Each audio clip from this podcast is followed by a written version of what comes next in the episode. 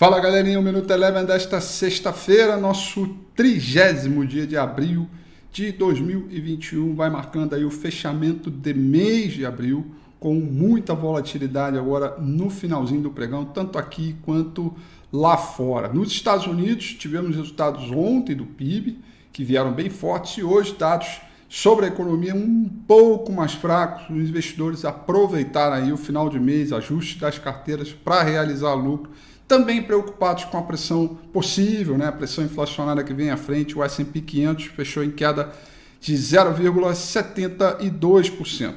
O índice de mercado emergente também nesse clima de aversão ao risco, proteção, já que o dólar subiu forte hoje é, frente às moedas no mercado internacional, tivemos queda aí de 1,77% para os mercados emergentes. Petróleo também na linha da alta do dólar caiu 1,91%.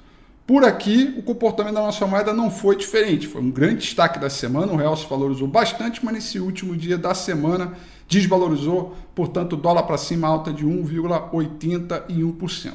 Na B3, cenário de um pouco mais de certeza, a gente foi para terreno positivo, terreno negativo, mas mais próximo ali do fechamento do dia, acelerou a queda, com os investidores ainda preocupados com o ambiente político, incerteza sobre CPI, é, cenário da pandemia que mantém aí preocupações e, sobretudo, das questões ligadas aos, uh, ao orçamento uh, que podem sofrer reviravoltas e todo mundo está preocupado com isso, portanto, fechou o mês aí, apesar do Ibovespa ter fechado o mês em alta de 1,90%, hoje foi dia de queda de 0,98% para a B3. Destaque, ah, tivemos os destaques também do leilão, né, do leilão da SEDAI também, algumas empresas de saneamento acabaram subindo, outras caindo, também gerou um belo burburinho. Temos outros leilões vindo pela frente aí, uma forma também de testar o apetite dos investidores é, sobre o mercado.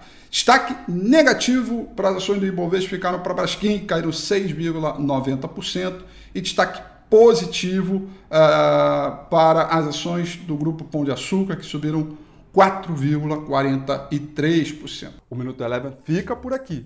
Quer ter acesso a mais conteúdos como esse? Inscreva-se em nosso site www.elevenfinancial.com e também siga a gente nas redes sociais. Eu sou Rafael Figueiredo e eu te espero no próximo Minuto Eleven.